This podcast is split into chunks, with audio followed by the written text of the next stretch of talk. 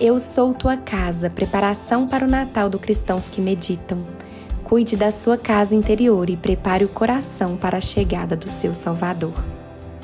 Ainda percebendo as reformas que a nossa casa interior precisa, quero te contar sobre um cômodo bastante frio que existe por aí e por aqui também. Nele habita o julgamento, o distanciamento e a indiferença. Pode ser com o próximo e pode ser até mesmo com você. Qualquer um dos dois é motivo desse cômodo não ser uma boa habitação do Pai. O nosso Pai, em Mateus 18, 14, diz: Do mesmo modo, o Pai que estás nos céus não deseja que se perca nenhum desses pequeninos o julgamento e a indiferença não são compatíveis com o Pai Celestial. O nosso Senhor se importa comigo, com você, com seu irmão, com seu filho, com seu cônjuge, com alguém que você desistiu faz tempo. Ei, Deus não desiste e não fica contente com as 99 ovelhas que tem e uma está perdida e largada. É muito importante termos a ciência e a consciência de que cada ovelha importa para Jesus. Entre compaixão e julgamento, o que tem saído do seu coração? Acolhimento ou distanciamento? Quais têm sido os seus movimentos? Aqueça esse lugar e esse cômodo hoje com o calor da compaixão.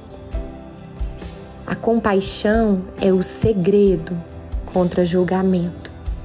Ajuste sua postura, feche os seus olhos.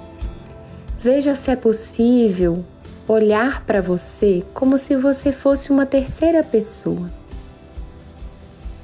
Vá se percebendo percebendo que você é um ser que tem uma história de alegrias, tristezas, vitórias, fracassos, bondades, maldades. Você é um ser humano que sofre e tenta ser feliz. Fico por um momento te percebendo, mas agora com um olhar amoroso, olhando para você com entendimento, compreensão, amor e, quem sabe, com um olhar perdoador. Você importa para Deus. Será que você pode se importar com você também?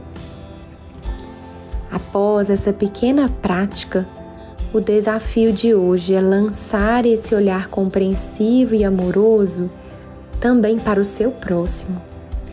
Pode ser alguém que mora com você, o porteiro do seu prédio ou alguém que você esbarrar na rua. Olhe-o com entendimento, compreensão, amor e, quem sabe, perdão. Topa? Pratique a compaixão e ela será como um enfeite em sua casa interior. Eu sou tua casa, tua morada, eu sou teu lar. Mude as coisas de lugar.